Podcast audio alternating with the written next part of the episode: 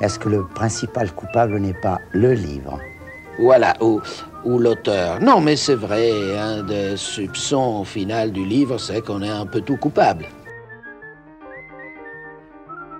Adolescente, je pensais, avec une certitude que je trouve aujourd'hui déconcertante, qu'à 27 ans, ma place dans le monde serait bien définie. Et avec elle, ma perception de moi-même, de ce que je veux, de là où je vais. Et, plot twist très inattendu, une dizaine d'années plus tard, je suis un peu déçue. Bon, déçu n'est pas vraiment le mot, et de toute façon, ce n'est pas le lieu de faire mes mémoires ou ma thérapie, rassurez-vous. Mais tout ça pour dire qu'une partie de ces attentes venait des livres et des films. Vous me voyez venir. La littérature et le cinéma jeunesse fourmillent d'histoires où héroïnes et héros, au départ enfants, découvrent en grandissant qui ils sont vraiment, quelles qualités exceptionnelles et parfois magiques les distinguent des autres et quel but donner à leur vie. Le plus souvent, ce sera sauver le monde, en toute modestie.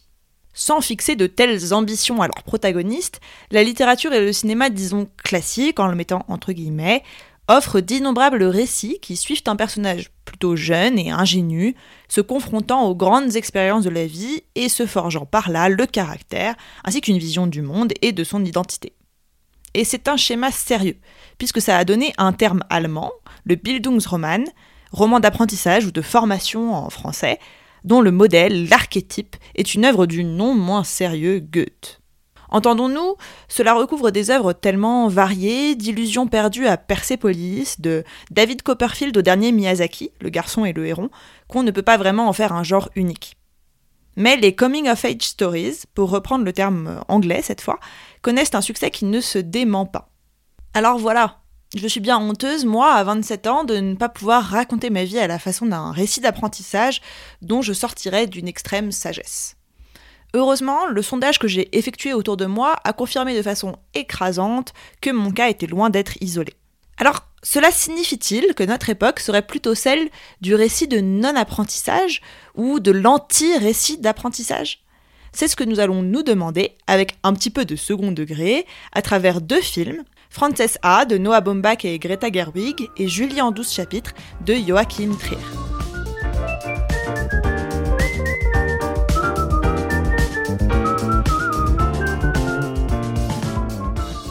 Sortie en 2012, Frances A suit, en noir et blanc, une jeune femme de 27 ans à New York qui veut intégrer une compagnie de danse. Depuis que sa colocataire et meilleure amie Sophie a décidé de déménager et d'abandonner leur mode de vie bohème et étudiant pour une vie d'adulte rangée, elle enchaîne les colocs et peine à comprendre ce qu'elle vit comme une rupture amicale. Près de dix ans plus tard, en 2021, une autre jeune femme cherche sa voie dans les rues d'Oslo cette fois. Julie, en douze chapitres, retrace les tribulations sentimentales et professionnelles de Julie. Nous la rencontrons à la sortie de ses études, mais ce sont les années autour de ses 30 ans qui occupent la majeure partie du film à travers deux relations amoureuses principales. In some ways, the idea of a coming of age story is something you do you, that happens again and again and again throughout your whole life, and that's why I think they're so universal, is because they happen at all these different points. That you at pretty much any age you can think of, you're charged with the task of shedding an older version of what you thought you should be or what you, you want to be and deal with what you actually are or what's actually in front of you. And I think that happens at 12, I think it happens at 30, I think it happens at 58. Les mots de Greta Gerwig qu'on vient d'entendre parler de Frances A pourraient aussi aisément s'appliquer au film de Joachim Trier. Je ne suis d'ailleurs pas la première, loin de là, à comparer Frances A et Julie en 12 chapitres. Les similarités sautent en fait aux yeux. La situation de ces personnages féminins autour de la trentaine, confrontés à des choix de vie, l'importance accordée au décor citadin, des bandes son d'un goût infaillible. On y retrouve d'ailleurs un chanteur commun, je vous laisse mener l'enquête. Plus important pour nous, les deux films partagent une construction en chapitres. 12 chapitres, vous l'aurez compris, ainsi qu'un prologue et un épilogue, pour Julie, qui sont presque chacun comme un court métrage avec son esprit, son esthétique propre, pour refléter les métamorphoses du personnage au fil de ses choix. Dans le film de Noah Baumbach, chaque chapitre correspond à une adresse où loge Frances A. Parce que elle erre bien littéralement dans New York, d'appartement d'amis en appartement d'amis, reflet de sa vie quelque peu chaotique.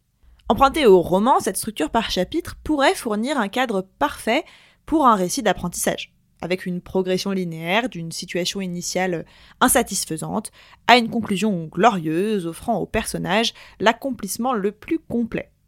Alors, qu'en est-il? Ne passons pas par quatre chemins, il est très vite évident que non. Nous n'allons pas assister à la construction très sérieuse des deux personnages qui passeraient à l'âge adulte et trouveraient leur voie.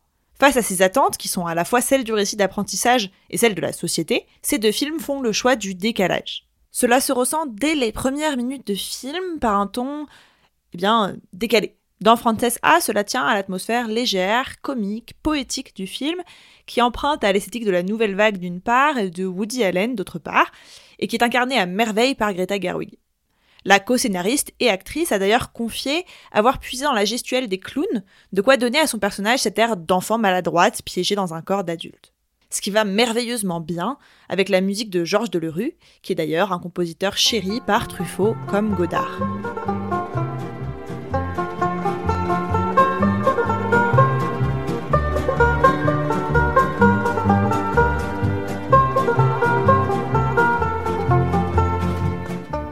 Julie en 12 chapitres, le décalage naît entre autres de la voix off qui commente le parcours du personnage. Elle ne sert en fait parfois qu'à dire à voix haute les pensées de Julie. Ainsi, au tout début du film, la jeune fille, alors en études de médecine, prend conscience que cette profession ne lui convient pas. Ce n'est pas le corps qui l'intéresse, mais l'esprit. Sa vocation, c'est la psychologie. La voix off nous livre alors sa pensée. C'est comme si une fenêtre s'était ouverte. Sauf qu'en l'espace de quelques minutes, Julie aura à nouveau changé de vocation et ce n'est pas la dernière fois. Difficile donc de prendre au sérieux ce qu'elle perçoit comme une révélation et un bond en avant dans sa connaissance d'elle-même. Au contraire, la voix off est plutôt une source de dérision, d'ironie. Mais le décalage le plus significatif se situe entre les deux personnages et les attentes que font porter sur eux les autres, pour reprendre le titre du premier chapitre du film norvégien. Dans les deux cas, on assiste à des scènes où Frances d'une part et Julie d'autre part, lors de dîners ou de vacances entre amis, sont confrontées aux traditionnelles questions. Qu'est-ce que tu fais dans la vie? Quels sont tes objectifs? Veux-tu des enfants? Etc. Et l'une comme l'autre ne savent pas y répondre. Ce fossé est matérialisé dans Frances A par la comparaison avec celle que Frances elle-même décrit comme son double, son amie Sophie. Sauf que le film s'ouvre justement sur une forme de rupture amicale entre les deux, et Sophie va peu à peu, elle, passer à l'âge adulte et construire sa vie dans le sens le plus conventionnel de la chose. Elle va emménager dans le quartier de ses rêves, faire carrière, se fiancer. Ce que Frances vit comme une trahison vis-à-vis de l'idéal qu'elle pensait partager. Aux yeux des autres, Sophie est celle qui réussit, tandis que Frances va d'échec en échec. Yeah, are you a lot older than Sophie? No, we went to college together. Hmm, you seem older. I'm a couple months older. Like, a lot older. But less, like, grown up. It's weird. You have an older face. But, like, you don't have your shit together? Si Julie renvoie une image toute différente et que tout semble au contraire lui réussir, on lui reproche son refus ou son incapacité à choisir une voie. Le film nous offre lui aussi une forme de comparaison. Lorsque, revenue dans sa famille pour fêter ses 30 ans, Julie fait la liste des accomplissements de sa mère à 30 ans. Elle avait un enfant et une carrière bien avancée. Puis de sa grand-mère au même âge, qui avait trois enfants et un grand rôle au théâtre. Puis de son aïeul, et ainsi de suite. Pourtant, dans les deux films, ce décalage n'est pas synonyme de révolte. Il ne se joue pas là le grand combat de la liberté contre les carcans sociaux. Ce qui aurait pu d'ailleurs donner lieu à une autre forme de récit d'apprentissage, celui de l'émancipation, comme on peut en lire dans le Martin Eden de Jack London par exemple. Mais non, Là, c'est le parcours d'être singulier pour être heureux dans ce monde-ci qui intéresse les réalisateurs. Ceci dit, nos deux films ne sont pas d'une impartialité totale vis-à-vis de leurs personnages. Là où la société peut juger que Frances et Julie échouent par rapport à sa définition de la réussite, le cinéma fait penser la balance dans l'autre sens. Il nous montre ce en quoi elles brillent, se distinguent, réussissent, justement, et que nous ne saurions pas forcément voir à l'œil nu. De façon très différente, Frances et Julie sont des femmes à l'énergie et au charme fou. Ce sont deux personnages, et deux films donc, qui ont un incroyable sens de la présence. Si elles peinent peut-être toutes les deux à se projeter, à s'ancrer dans un parcours, Frances et Julie pressentent avec une grande intuition la beauté, la valeur des moments qu'elles vivent, et elles nous y rendent sensibles. Pour vous donner un exemple, ce qui empêche Frances de réussir en tant que danseuse au sein de la compagnie qu'elle voudrait intégrer, c'est une forme de flou, de pesanteur dans les mouvements, presque de maladresse, donne au contraire une qualité unique à sa danse vue par l'objectif de la caméra. Les autres personnages du film sont aussi sensibles au caractère très singulier de Frances. Ainsi, lors du dîner entre amis que j'évoquais, alors qu'elle ne parvient pas à répondre aux questions et à communiquer avec les autres, elle va, au détour d'une conversation, décrire sa vision de l'amour, très simplement, et presque subjuguer les invités par l'intelligence de son regard. Dans les deux films, les personnages transmettent leur énergie, leur poésie au film entier.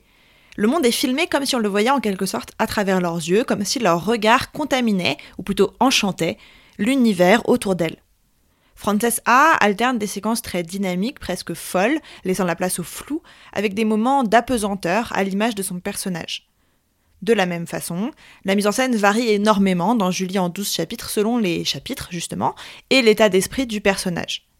Une scène traduit très efficacement cette subjectivité de la caméra, alors que Julie décide de rejoindre le garçon qu'elle vient de rencontrer et ainsi de changer le cours de sa vie, à elle, je veux dire, le temps se fige pour tous sauf les deux amoureux.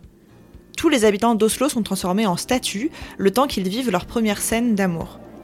Le film rend ainsi sensible, visible, la sensation que le temps s'arrête, pourtant psychologique et propre à Julie.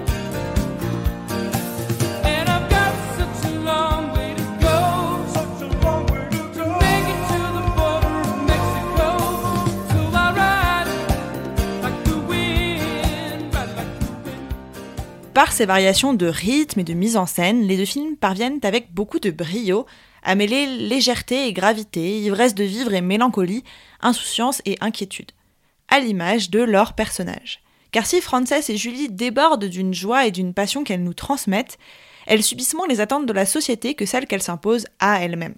C'est ainsi que Joachim Trier décrit le récit d'apprentissage en parlant de Julie en douze chapitres et d'un autre de ses films, Reprise. Both films are about people that have great expectations of lives of, of their life. Like it's about people who who imagine their life to become wonderful and then they feel that they're failing at that. And the idea of the coming of age the bildungsroman the, the, the, the coming of age story the idea that there's almost like a um, objective voice that could almost be in their mind of how they imagine this great journey of their life to be this great uh, epic tale, and then they're kind of just living these ordinary lives that turn out not to be that exciting, and they're rather disappointed. And I try to use narration in different ways to to also play around with that sense of self-observation in the characters, if that makes sense. Almost like a third eye or a third voice, in lack of a better term. How we always, um, at least where I come from, it's very. I felt a lot of people feel that they objectify themselves in terms of their achievements, as if they have a sort of a transactional relation to the world where they have to do something wonderful to feel that they have any worth. And that's often uh, the source of, of, of great drama, I find, and complications. On voit bien que Frances comme Julie, malgré leur insouciance, doivent affronter et surmonter une forme de désillusion. Cela s'incarne de manière particulièrement visible dans leur relation aux autres. Toutes deux cherchent en fait à s'assurer de leur identité, de leur accomplissement dans le regard des autres. C'est la cause du déracinement de Frances au début du film, et donc du parcours que nous suivons. Elle se percevait à travers Sophie, comme son double, et doit apprendre à se penser sans elle. En cela, peut-être, Frances A est un récit d'apprentissage. Je ne vous spoile pas, mais une phrase de Frances traduit bien, sans trop en révéler, la conclusion plutôt optimiste du film. Hey, that was great. Oh, thanks, Ben. I like things that look like mistakes. C'est peut-être plus frappant encore dans Julie en 12 chapitres, puisque le film a parfois été décrit comme une comédie romantique. Et Julie cherche bien à se définir à travers le regard que lui renvoient les hommes qu'elle fréquente. Si les deux relations que nous donne à voir le film sont belles et riches, elles ne peuvent lui donner une identité, ce dont elle prend conscience avec une forme de désillusion. Le film déconstruit ainsi le schéma de la comédie romantique où chaque expérience, chaque relation représente comme une marche, une étape de plus pour aller vers LA relation. C'est un peu la même chose pour le récit d'apprentissage. Julie en 12 chapitres ne donne pas moins de valeur au moment que Julie vit au début du film qu'à ceux de la fin. Rien ne dit qu'elle agirait différemment à la lumière de l'expérience. Mais avec le temps, le personnage aura plutôt pris conscience du poids de ses choix et qu'ils n'appartiennent qu'à elle. La dernière scène du film est à cet égard plus ambivalente que la conclusion positive de Frances A, mais évite pour autant toute didactique en laissant Julie seule juge de ses échecs et de ses réussites.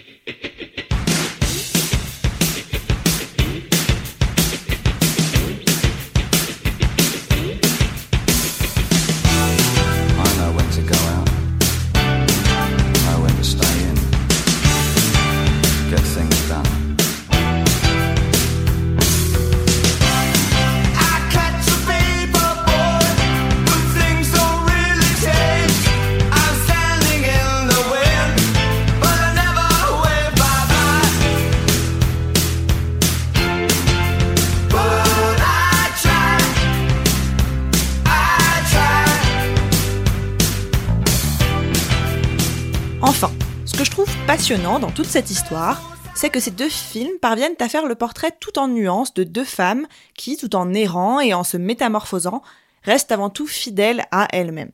Oui, elles apprennent en un sens, mais en dehors du paradigme un peu manichéen de la construction de soi ou de l'initiation. Elles partagent avec les films qui nous les font découvrir un art de la présence que je trouve vraiment remarquable. Allez, pour terminer, une petite comparaison qui saute un peu trop aux yeux pour que je ne vous la partage pas avec la merveilleuse série Fleabag.